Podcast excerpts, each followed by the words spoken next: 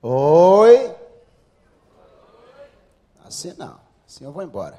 Oi. Tudo bem? Se fosse judeu, eu ia saudar vocês com Shalom Adonai, a expressão coletiva no hebraico de saudação, a paz do Senhor, ou no singular, Shalom Adoni, mas essa seria singular quando você encontra né, um judeu para o outro, vai no singular, Shalom Adoni. Eu não sou judeu, sou daqui do Rio de Janeiro mesmo, e aqui a gente saúda um ou outro com santo e glorioso. Oi, tudo bem? Então vamos lá. Oi. Tudo bem? Melhorou, melhorou. Eu sou feliz de estar aqui com vocês e vim para matar saudade do Vander. E chega aqui, cadê o Vander? Não, o Vander viajou. Eu falei para o pastor, falei assim, pilantra, né? O Wander é difícil conversar com ele. Porque toda vez que a gente liga, o cara baixinho é um problema. O telefone dele está sempre fora de aula de alcance. Então eu imagino que ele está tentando pular, e pegar e o telefone está dizendo, ó, está fora de alcance, que o pastor não alcança, é muito pequenininho, ele não alcança o celular. Vamos lá, pastor, me indique alguém. Cadê? Ô rapaz, você do terno, Douglas, tem, já está com o microfone na mão. Liga o microfone aí. Ma, é João capítulo 9. Um novo olhar, não é isso? Então a gente vai meditar sobre um olhar novo. Porque o olhar se repete a cada dia e um novo olhar basta olhar outra vez sem qualquer intenção. Vamos inovar neste olhar. Então vamos pensar sobre um olhar novo e não um novo olhar. Porque um novo olhar, basta olhar em qualquer direção, se trata de um novo olhar. Então eu gostaria de refletir sobre um olhar novo, um olhar que tivesse uma intenção diferenciada. O que, que foi? Você pegou a Bíblia? Está vendo o que está escrito aqui? Sobre um cego de nascença que Jesus curou. Viu? Coloca a Bíblia aqui. Fecha assim, fala assim: Bíblia, estou contigo e não abro. Agora me conta o que está no capítulo 9 de João. Ah, uma cura de um cego, né? É, isso eu já falei. Aí. Sim, vamos lá. Ih, pastor, agora. Vamos juntos. Jesus está passando. E aí ele vê um, um homem, os discípulos veem um cego. E a Bíblia diz que é um cego de nascença. E aí eles fazem uma pergunta a Jesus. Os discípulos fazem uma pergunta a Jesus. Vai lá, agora é você.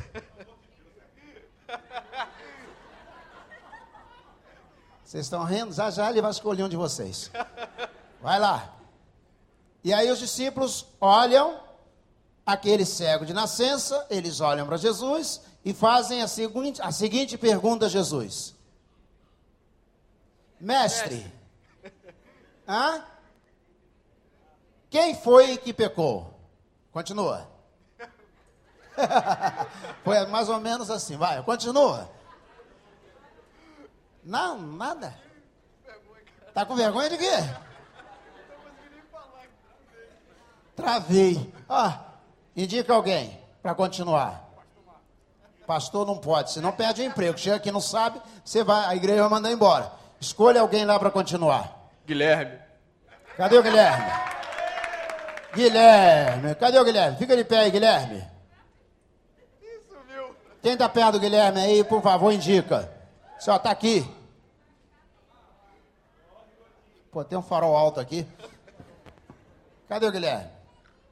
Pode levar o microfone para ele, não há problema não. Lá vem o Guilherme ali, ó.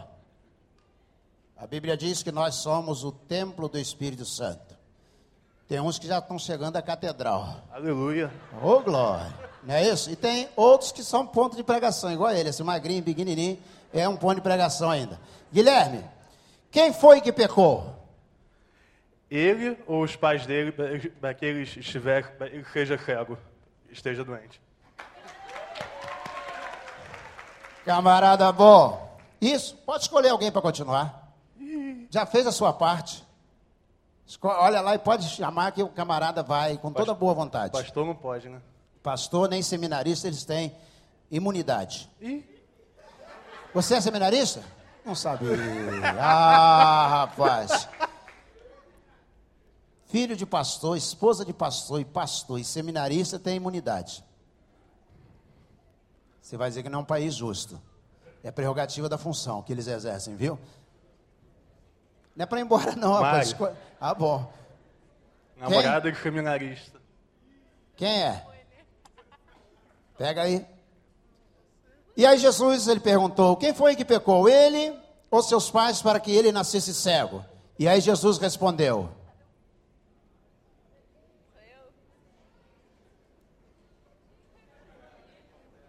Qual a Pera aí, pergunta? Cadê? Cadê o. Fica de pé. Ah, não, não, não.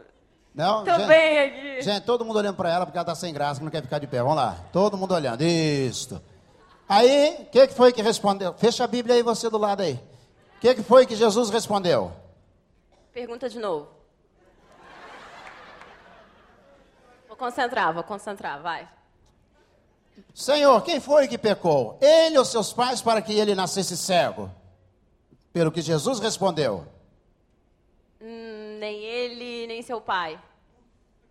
Nem ele, nem seus pais, mas isso se deu para que nele se manifeste a glória de. Deus. Ô menino inteligente. Indique alguém, por favor. Para continuar, qualquer pessoa abaixada, ela está orando dizendo: Senhor, me indica. Ai, meu Deus, ai, seja meu eu. Deus. Levanta daí. Ai. Pode levar o microfone lá, entrega na mão. Ai. Essa é a melhor parte, né?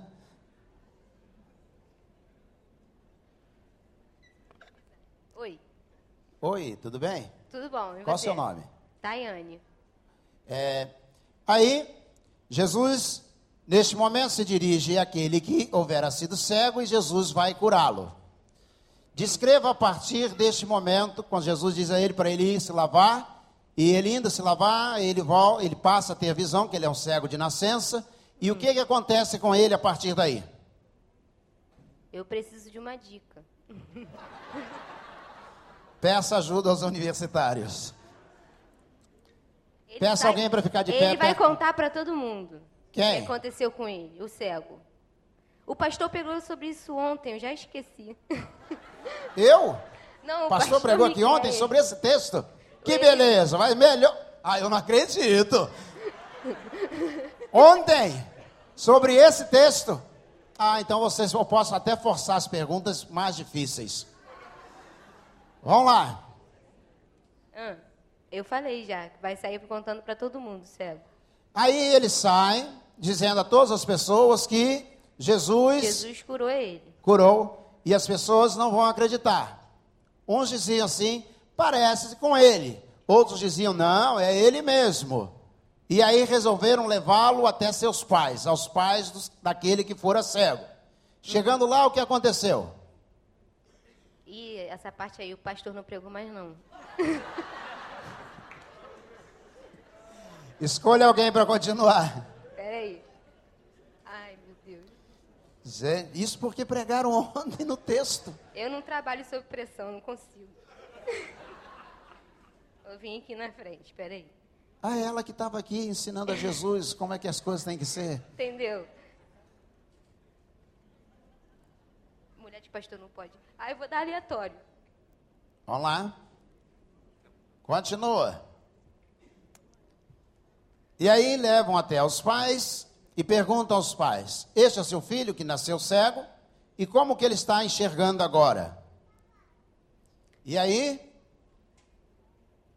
Aí ele falou assim, é, não sei, pergunte a ele porque ele é de maior idade. muito bom, menino. Pergunte a ele. Ele já é maior. Ele pode responder que ele é nosso filho, nós sabemos, e que nasceu cego, isso, também nós sabemos. Sabemos. Mas como ele voltou, ele passou a ver, isso nós não sabemos, mas pergunte a ele, porque ele é maior. E aí chamaram aquele que fora cego, escolha alguém. Chamaram aquele que fora cego, Dantes fora cego, e disseram a ele: Como foi que você passou a enxergar? O homem que vinha passando falou: Se quiseres ficar curado, Isso aí A já é o cegueira capítulo 5 é de João verdade. Paralítico de Betesda. Quer, quer ficar são? Se tu queres ficar são, isso é João 5, Verdade, Paralítico de Betesda. O outro. Eles andaram juntos provavelmente depois, na mesma igreja. Mas tá por aí. Vamos lá. e ele disse que foi um homem que curou ele, chamava-se Jesus. Isso, eu sei que o nome dele é Ele é Jesus. Jesus. Como me fez voltar, passar a ver, isso eu não Isso sei. eu não sei. Mas eu sei que um homem chamado Jesus cuspiu no chão, juntou a Juntou terra com a saliva, colocou nos meus olhos E- e eu passei a ver. É verdade. Não é isso? Exato. Foi isso mesmo? Foi exatamente Escolha alguém isso. então. Só para concluir, o último.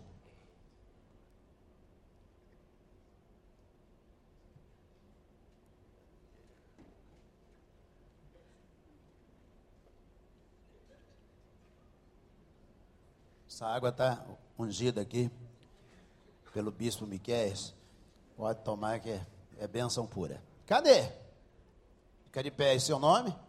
Altanir. Altanir. Olha só. E aí, queriam saber dele, disseram: Esse homem não é profeta. Esse homem que curou vocês, ele não tem parte com Deus. Insistiram com ele. E aí, o que, que ele disse? Então os fariseus começaram a, a falar que ele não deveria ter curado porque era no sábado, entendeu? Também, também, também. Que não deveria ter curado. E aí disseram que Jesus não podia fazer isto, que ele não tinha autoridade para fazer isto. E aí os- a- o que era cego, ele deu uma resposta dizendo: Nisso está a maravilha. Que? Teria sido um milagre? Você está perguntando ou está É, respondendo? não, ele era, ele tinha, ele tinha falado que ele era cego e que depois que Jesus tinha misturado a terra como lodo, ele, ele não ficou cego mais, ficou curado. Também, também, também. Isso já falaram.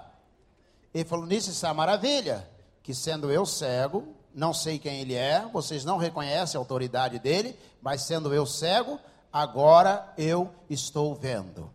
Ok? Você concorda? Concordo. Se quiser discordar, pode dar outra Não, versão. concordo. Concorda, então tá bom. Traz o microfone para cá. Deixa eu trocar de microfone com você, que eu acho que o seu está melhor do que o meu. Olha só. Vamos ficar de pé, vamos orar? Temos aqui a versão, a melhor versão segundo vocês. Tá bom assim? Oi. Vamos Vamos orar ao Senhor. Um olhar novo para um novo mundo. Pode ser assim? Vamos orar. Senhor nosso Deus, nosso Pai, nós te agradecemos por aqui estarmos em tua casa. E, ó Deus, difícil é a tarefa que tenho nesta hora. Tão difícil que não posso aceitá-la. Ó Deus, precisamos, ó Pai, que tu mesmo venhas falar ao coração de cada um de nós. Vem, ó Deus, nesta hora, se tu desejares, tu podes usar, ó Deus, a minha voz, a minha mente, mas não permitas tu, ó Deus, que eu atrapalhe, ó Deus, a manifestação do Senhor. Vem, ó Deus, tocar o nosso coração com a tua presença e a tua manifestação. É a nossa oração em nome de Jesus, o nosso Senhor. Amém. Amém. Você pode sentar. Quando nós paramos e olhamos para a ideia de um olhar que seja novo, se nós voltarmos rapidinho na história, um pouquinho só na história, nós vamos perceber que a partir de 1500 busca-se uma nova realidade. Lá atrás, lá atrás, em 329, quando há a estatização da igreja, quando Constantino I ele busca a igreja e traz para dentro do Império Romano a igreja apostólica, junta a igreja apostólica com o Império Romano e dali surge a igreja católica apostólica romana. E essa igreja ela tinha uma missão. Tudo que fosse conquistado por Roma passaria por uma catequese da igreja. A igreja iria convencer as pessoas, os povos conquistados, que deveriam esses povos se submeterem ao poderio romano. E isto passou a fazer parte da história da missão da igreja. E a igreja receberia do império, da administração pública, do governo, do império, do reinado, os lugares estratégicos para a construção de seus templos. E a igreja cresceu, se fortaleceu, fundou faculdades, universidades, hospitais, tudo, toda obra social estava na mão da igreja. E o Império Romano sucumbiu.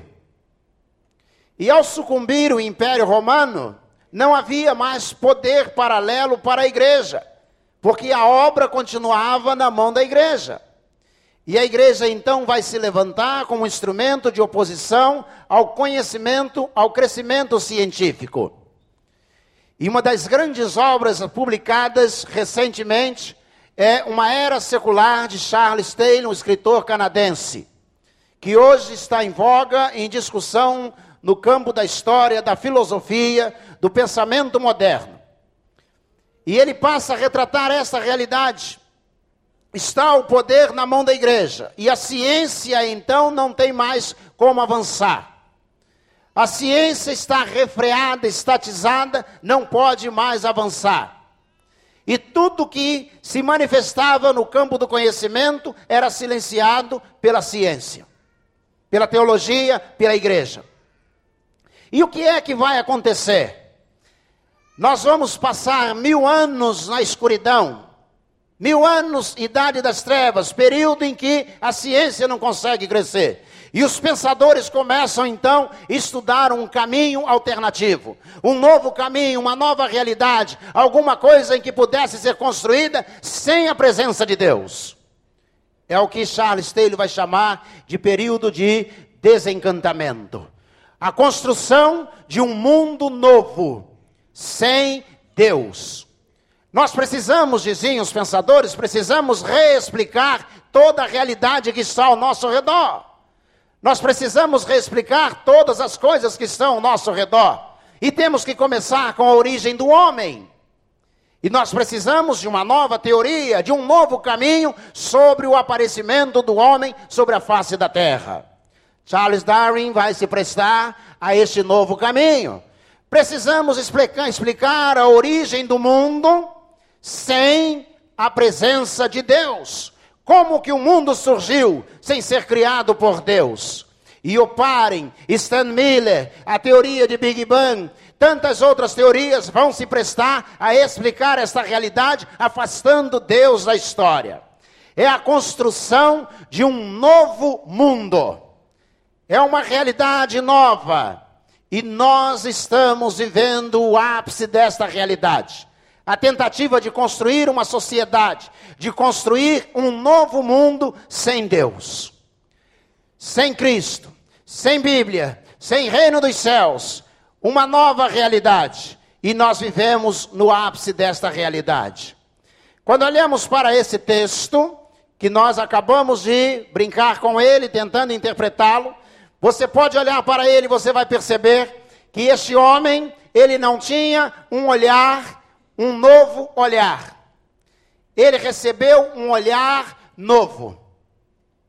Ele recebeu a capacidade de olhar de modo diferente. Em meio à sua realidade, em meio às trevas em que ele vivia, ele foi agraciado com a capacidade de perceber de modo diferente as coisas que estavam ao seu redor. E ele vai ter um olhar novo. A primeira coisa que eu gostaria de destacar nesse texto é que os apóstolos estão olhando, os discípulos dizem: Senhor, quem foi que pecou? Foi este homem ou seus pais para que ele pudesse nascer assim? Nós sempre tentamos explicar as coisas que estão diante de nós e nos limitam. Não tentamos transformá-las. Os apóstolos não tinham em si mesmo força para transformar a realidade daquele homem.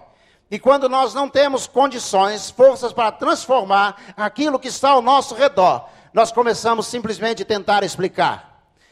Explicamos a injustiça explicamos a pobreza, explicamos o analfabetismo, explicamos, temos teorias para explicar as coisas que estão ao nosso redor. Essa é uma visão sociológica da nossa sociedade. Nós não profetizamos a realidade que pode ser transformada, mas nós explicamos a desgraça que já aconteceu. Os apóstolos estão olhando ao redor e dizendo: Mestre, por que, que isso aconteceu? É muito mais fácil tentar explicar do que transformar. É muito mais fácil você tentar explicar o que está ao seu redor, os fenômenos que estão acontecendo, as coisas que estão acontecendo, é muito mais fácil do que você se engajar a ponto de tentar transformar essa realidade. Só pode transformar quem tem um olhar novo. Quem olha ao seu redor e enxerga diferente da multidão, do modo como a multidão está enxergando. Quando você enxerga igual à multidão, você apenas tem mais um novo olhar. Você está junto com a multidão e você olha, você é mais um novo olhar junto a essa multidão. Mas quando você percebe essa realidade e você não tem uma falsa interpretação dessa realidade, você olha ao seu redor e você consegue perceber que é possível transformar aquela realidade, é possível dar caminhos novos àquela realidade. Você, na verdade, está tendo um olhar novo sobre a sua sociedade. É muito mais fácil você colocar a culpa é muito mais fácil teorizar do que buscar uma transformação.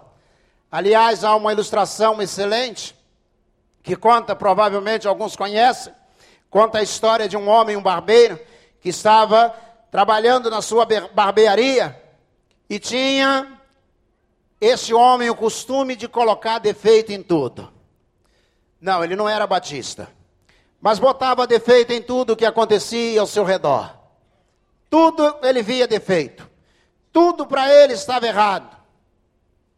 Você conhece alguém assim? Não precisa levantar a mão, não, não, não. Não precisa indicar ninguém nem olhar na direção dele. Mas via defeito em tudo, tudo estava errado. Diz que um dia entrou um homem com o cabelo um pouco mais comprido, sentou-se à sua cadeira para cortar o cabelo, para que o cabelo fosse cortado. E aí, aquele barbeiro que via defeito em tudo, disse a ele: você veio cortar o cabelo, eu não conheço você, é a primeira vez que você vem aqui. E disse o cliente: É verdade. Eu tenho um compromisso importante, eu tenho uma viagem, e eu queria que cortasse o meu cabelo, porque eu vou viajar. Se você vai viajar, disse: Vou, vai para onde? Vou para Roma. Se Roma? Ih, rapaz, se eu fosse você, eu não ia para Roma, não. Dizem que Roma é muito ruim, que é mal administrada. Se eu fosse você, ia para outro lugar. E o cliente insistiu, dizendo: Não, eu tenho que ir. Eu já, inclusive, comprei as passagens aéreas. Se comprou passagem? Qual avião? Se vou pela aerolínea. Disse: Olha, se eu fosse você, não iria por essa empresa, não. Dizem que o serviço de bordo é muito ruim, é muito fraco. Se eu fosse você, eu iria por outra empresa. Disse: Não, eu tenho que ir porque eu já fiz até as reservas, as reservas no hotel. Disse, qual hotel que você vai ficar? Vou ficar no Hilton de Roma. Se olha, se fosse você, eu não ficava lá não. Dizem que a alimentação lá é muito ruim, tem gente passando mal com aquela comida lá, tem barulho, os vidros não são anti-ruídos, você vai ter problema lá. E o camarada disse, não, eu tenho que ir, a viagem está marcada, eu tenho um compromisso lá. Disse, que compromisso que você tem em Roma? se eu vou conversar com o Papa. E aí ele disse: Olha, o Papa não vai te receber. Você vai perder tempo. Você vai sair daqui, vai a Roma. O Papa não vai te receber, rapaz. Tudo para ele era ruim, tudo ele via defeito. Disse: Mas eu vou assim mesmo. E o cliente terminou ter o seu cabelo cortado, foi embora. Um mês depois, o barbeiro está trabalhando, falando mal de tudo e de todo mundo. Entra aquele cliente com o cabelo um pouco mais crescido entra, senta-se à cadeira para que o cabelo fosse cortado.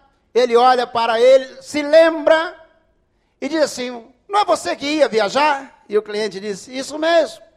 E aí, como é que foi? Disse: Ah, foi excelente. Frustrado barbeiro, como toda pessoa que fala mal, e quando alguém vai bem, normalmente fica frustrado, disse: Você? Você está feliz? Então você não foi para Roma. Não foi a Roma. Ele disse: Fui. Foi a Roma? Disse, fui. Roma é uma maravilha. Muito bem administrada, o trânsito é uma coisa fantástica, a cidade toda arborizada, fantástica. Disse, então você não deve ter ido pela Aerolíneas Argentina. Disse, fui. Muito boa. O serviço de bordo é fantástico, a segurança. Fui à cabine conversar com o comandante, e ele ainda mais frustrado, o barbeiro mais frustrado, disse, você então não ficou hospedado no Hotel Hilton? Falou, fiquei. Fantástico, que comida, que refeição. A nutricionista lá deve ser fantástica, deve ter se formado em Harvard. A mulher é fantástica, provavelmente. Que comida fantástica. E ele ficou ainda mais frustrado. E no último golpe, ele virou-se e disse assim: Mas você não conseguiu falar com o Papa. Aí ele virou-se na cadeira, olhou para o barbeiro e disse: Consegui. Cheguei bem perto dele, me aproximei. Ele desceu da cadeira em que ele estava me aproximei dele, me ajoelhei diante dele, ele veio. Você acredita que ele falou no meu ouvido? Aí o barbeiro, assim, triste, falou. E ele disse o quê? Ele olhou para mim e falou: Rapaz, que cabelo mal cortado.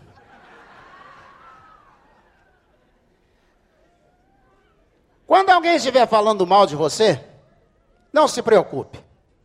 Normalmente o falar dele é o transbordar de um coração que não consegue acertar coisa alguma. Tentar explicar o que está errado, tentar observar o que está errado na vida do pastor, do líder, do presidente, do pastor de jovem, do pastor de adolescentes, seja de quem for, normalmente é reflexo de uma vida fracassada. Porque o grande desafio é o olhar novo e o olhar novo, ele olha, percebe e ele então anuncia o que está por vir, o que pode ser maravilhoso. Eles estão dizendo, mestre, por que, que ele está assim? Vamos teorizar aqui, vamos conversar. Será que os pais dele pecaram? Será que ele pecou? Olha só, na outra vida passada, e ele nasceu desse jeito. E o olhar novo de Jesus diz: isto se deu para que nele se manifeste a glória de Deus. Amém? Isso se deu para que se manifeste a glória de Deus. Esse é o olhar novo. É o olhar que consegue perceber que Deus está agindo, que Deus está fazendo alguma coisa, que Deus está atuando. Esse negócio de que Deus está abençoando porque você conseguiu o que você queria, que Deus está dando a você a namorada que você queria, então Deus está abençoando. Não é bem assim, não.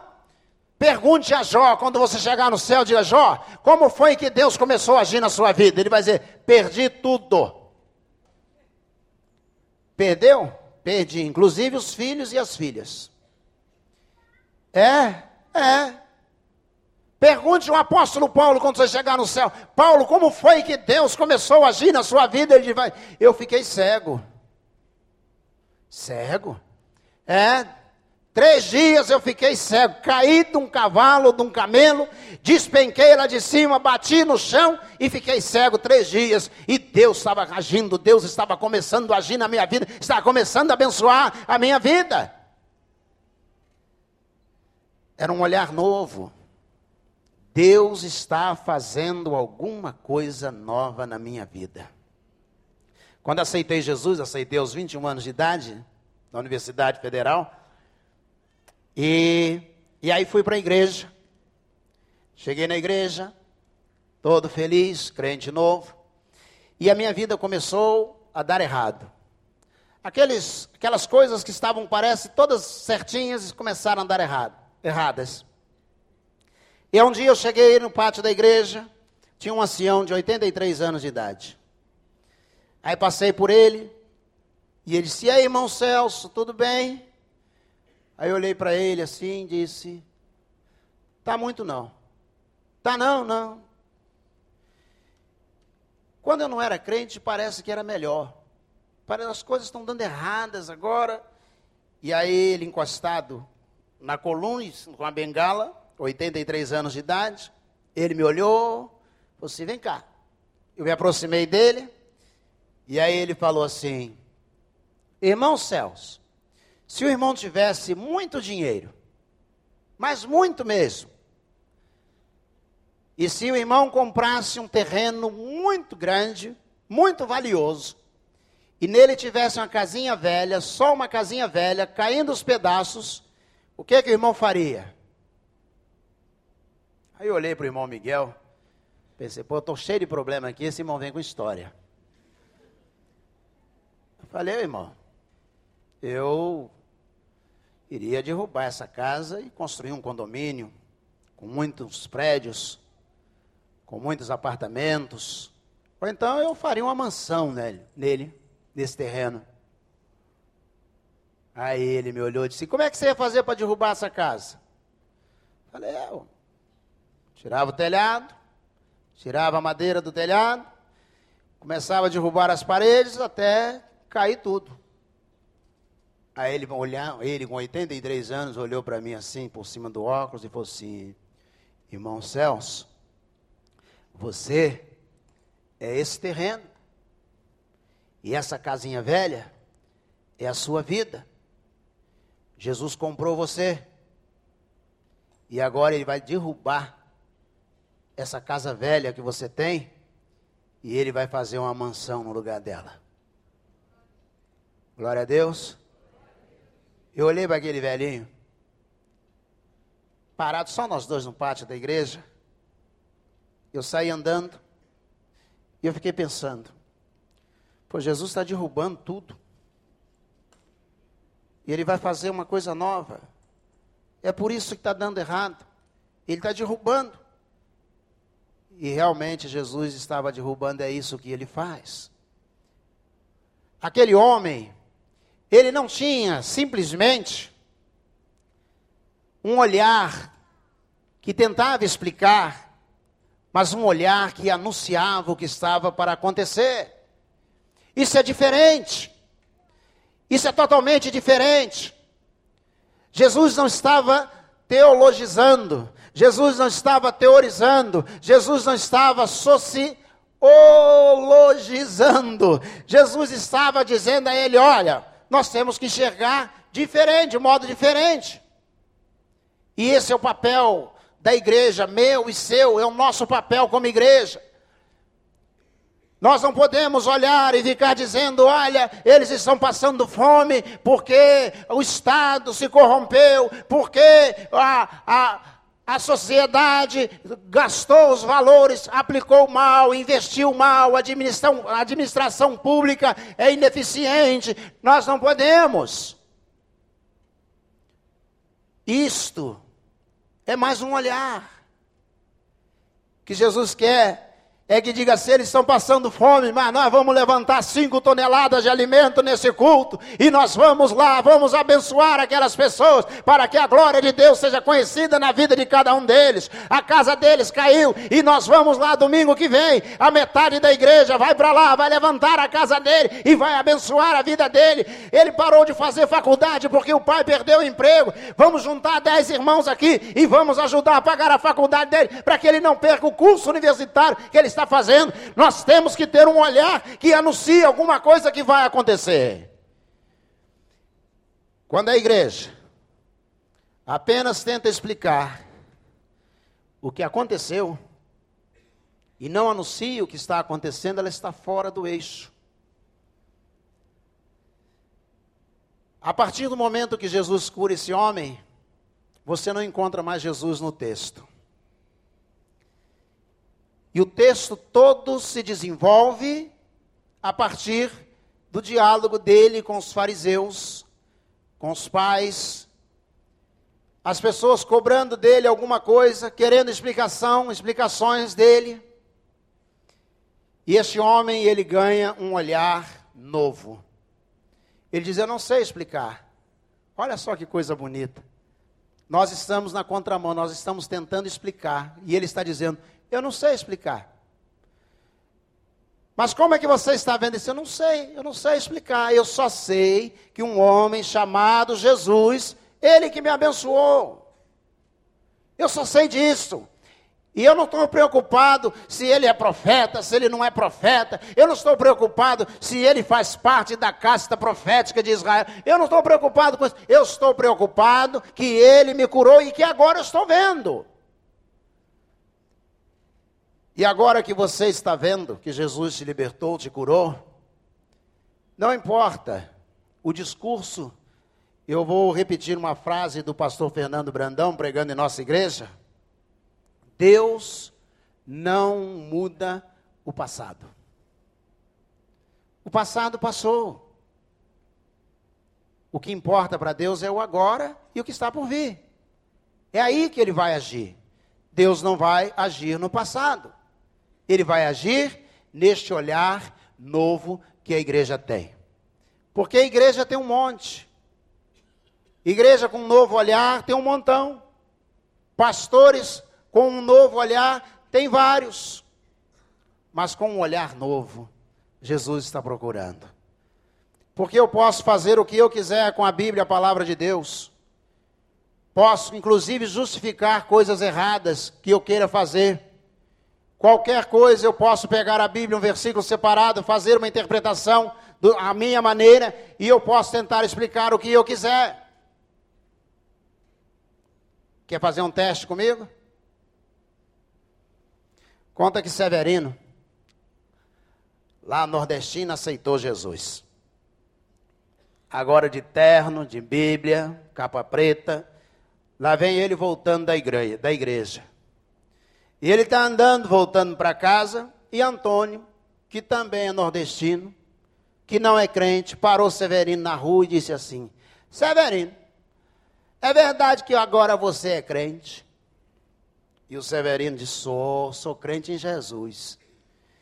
Disse: Sabe o que está escrito nesse livro? Que se bater de um lado tem que dar o outro, Severino. E o Severino disse: Sei, sei sim. Então quer dizer que se eu bater de um lado, você vai ter que dar o outro.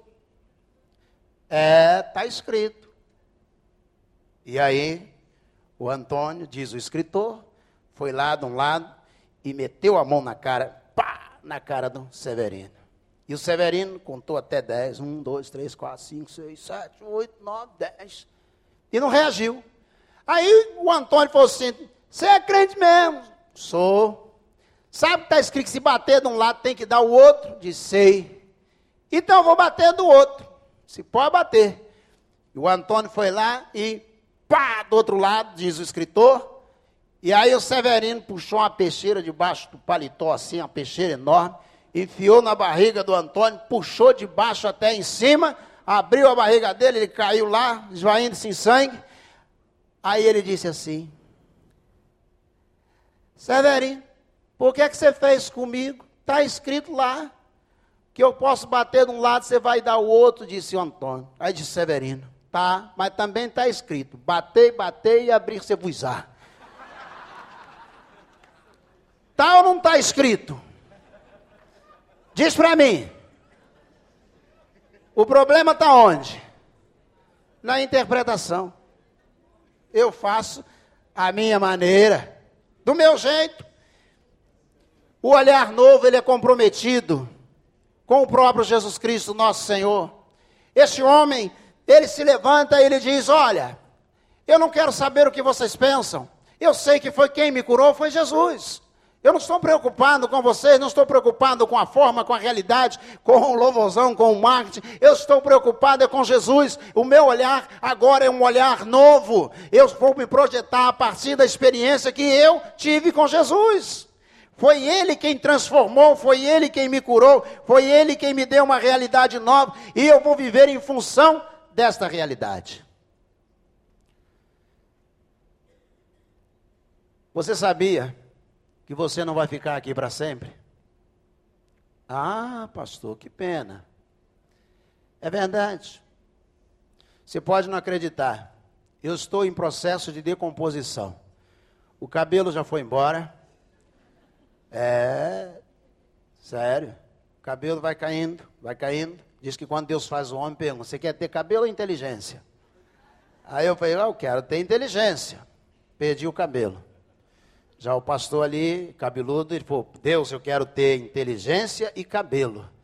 Aí vocês dois ficaram cabeludos por causa disso. Quebrei o galho, né? Mas nós não vamos ficar aqui para sempre. Nós temos um tempo para fazer aquilo que Deus quer que nós façamos. para aquilo que nós temos que realizar. Eu lembro essas passeatas todas que nós temos, tem acontecido no Brasil, muito bonito. Lá em Petrópolis teve, eu fui também. Eu e a esposa fomos de mão dada lá. E a gente era pronto para correr, qualquer coisa a gente estava pronto para correr os dois. E estavam lá os dois na passeata. Aí ela falou assim: Será que não tem problema a gente estar aqui não? Falei, não, nós dois somos mais dois no meio da multidão aqui, fica tranquilo, vamos embora. Daí a pouco o celular dela tocou. E aí disse assim: Lê, oi, tô vendo você e o pastor na televisão. Aí ela, Celso, nós estamos na televisão.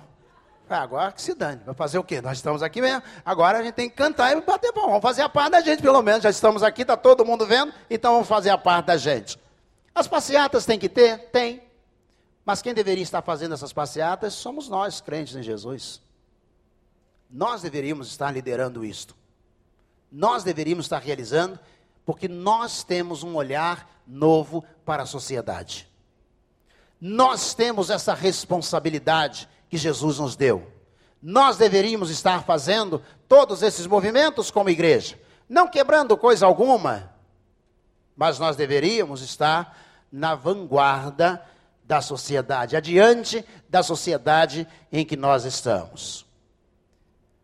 Nós não estamos neste mundo para consertar defeitos. Conta que quando era garoto eu li que havia alguns lagos. E cada lago tinha alguns patos. Eles eram pequenos.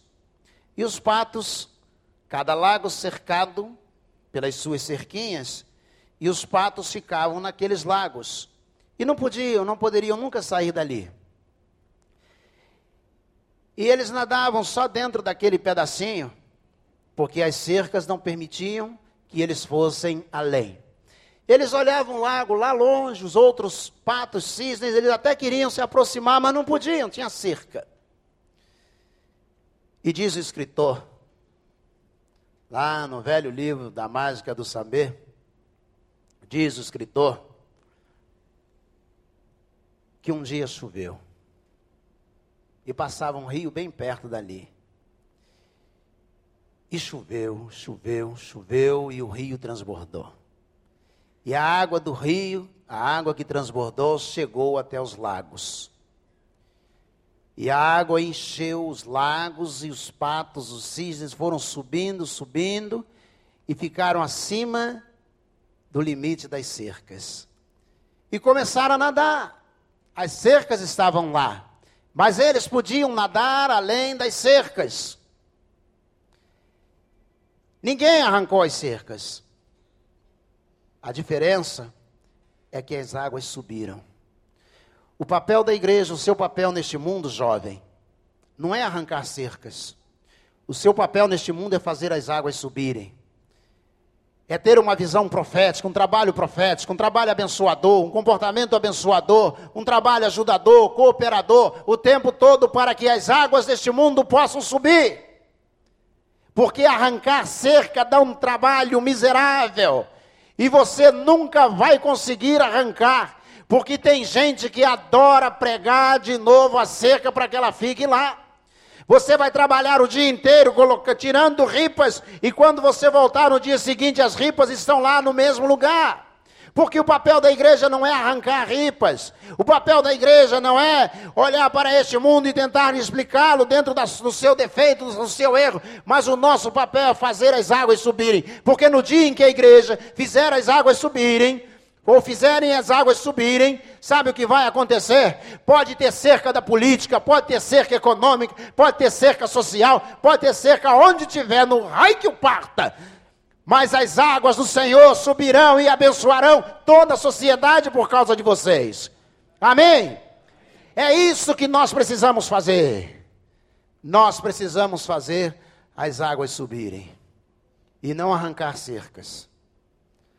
Aquele homem não estava mais preocupado com o sistema. Ele estava pronto para dar o seu testemunho.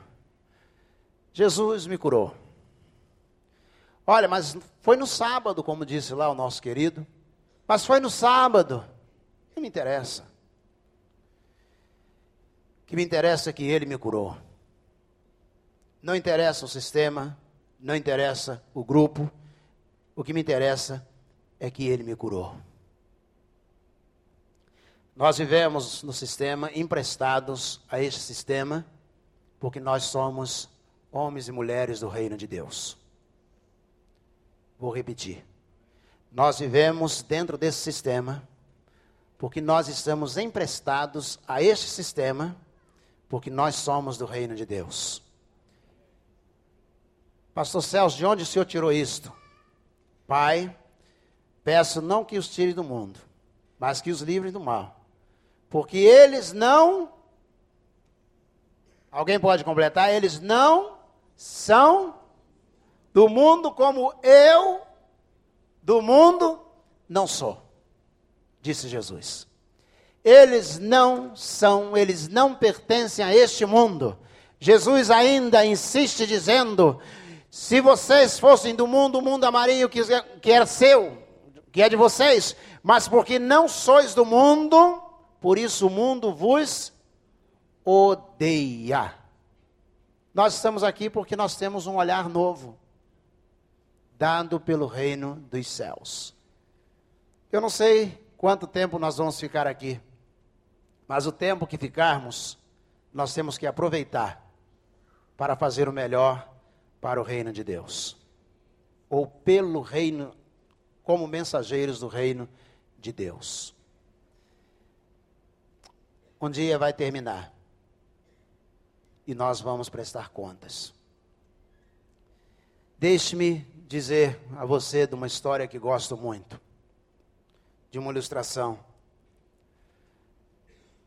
Conta que um homem vivia com Jesus. E esse escritor nordestino diz que pela manhã ele acordava, então ele abria os olhos, Jesus estava em pé ao lado de sua cama, porque ele andava com Jesus. Ele se espreguiçava pela manhã, olhava para o lado e dizia: Bom dia, Jesus. Jesus dizia: Bom dia. Dormiu bem? Ele dizia: Dormi. Obrigado, Jesus, pela madrugada, pelo sono que o Senhor me deu. E Jesus dizia: Não há de quê. Ele se levantava, penteava o cabelo, não, já sabe que esse homem não era eu. Ele penteava o cabelo, dava um jeito no seu cabelo, e aí lavava o rosto, e então ia tomar café da manhã, dizia Jesus: Vamos tomar café juntos? Senta aí. Jesus sentava-se à mesa, e aí ele olhava para Jesus e dizia: Jesus, muito obrigado por esta refeição, essa primeira refeição que o Senhor está me dando. Jesus olhava e dizia: Não há de quê. E o dia ia passando, ele então olhava para a hora, dizia, eu tenho que trabalhar. Pegava a pasta, saía para correndo, ele parava, olhava e dizia, Jesus, vamos comigo lá no meu, no meu trabalho, vamos lá. E Jesus ia com ele, pegava o elevador, entrava no carro, ia até o trabalho, chegava lá, ele dizia, Jesus, é aqui que eu trabalho. Eu sou chefe dessa repartição aqui. Jesus, isso aqui está uma bagunça. Será que o senhor me ajuda a organizar isso aqui? Está uma fofocada aqui dentro, está cheio de problemas. O senhor me ajuda a organizar isso aqui? Jesus disse: Está bom. Por que, que você não faz assim? Oh, muito bom. Por que, que você não faz assim? Ótimo isso aí. Por que você não fala? Você não pede perdão também a fulano de tal? Ih, Jesus, vai lá, pede perdão.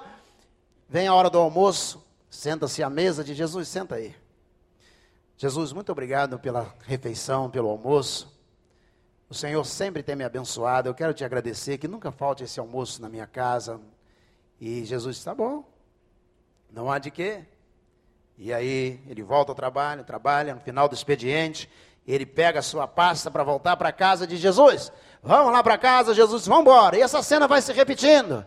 E Jesus vai com ele para casa, e os dias vão passando, experiências novas, antigas. Ele chega, senta, pega o controle remoto, diz: Jesus, senta aí, Jesus, senta, ele liga lá. Aí ele olha para Jesus, Jesus não está muito feliz com aquilo que ele está vendo. Aí ele muda, aí muda, e aí vamos ver um futebol, Jesus, que pelo menos o senhor não vai reclamar. Aí coloca lá, Jesus olha, fala, conhece esse time? Jesus diz, conheço, é o Vasco.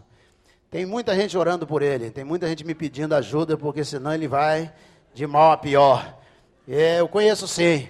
E essa cena vai se repetindo todos os dias. Ele acorda, Jesus está ali, ele sai com Jesus, toma café da manhã, ele vai trabalhar, almoça com Jesus, trabalha à tarde com Jesus, e diz o escritor: Até o dia que envelhecido, ou por uma enfermidade, ele está no leito de um hospital. E ele sabe que vai morrer. Depois de viver uma vida tantos anos com Jesus, ele sabe que a sua vida está acabando. E deitado no leito do hospital, na maca, ele olha para Jesus, Jesus em pé ao lado de sua cama, e ele diz assim: Jesus, durante toda a minha vida, nós dois andamos juntos. Todos os dias nós saímos lá de casa, e no final do dia eu te chamava para ir para minha casa. Mas agora, Jesus, eu vou morrer. E nunca mais o Senhor vai me encontrar na minha casa. Eu quero agradecer esse tempo todo que nós vivemos juntos. Eu quero te agradecer, porque eu não mais vou poder te chamar para lá, para ir à minha casa.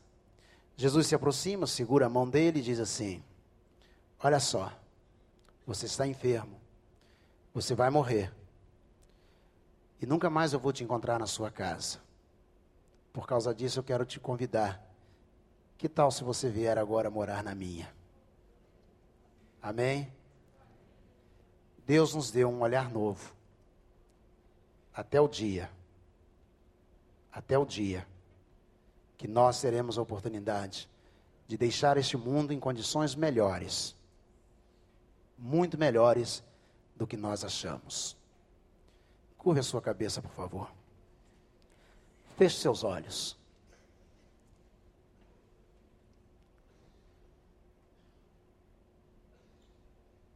Quando o apóstolo Paulo estava cego, Deus falou o coração de um servo brilhante e disse a ele: Vá lá. E esse servo brilhante, olhando para os problemas, disse: Senhor, ele está matando teus discípulos ele tem feito muitas coisas erradas. Ele tem carta para me prender. Mas o olhar de Deus ia muito além. Não era só mais um olhar. Era um olhar novo e anunciador. E Deus diz ao seu servo: Vá, porque aquele homem cego ele é um vaso escolhido por mim.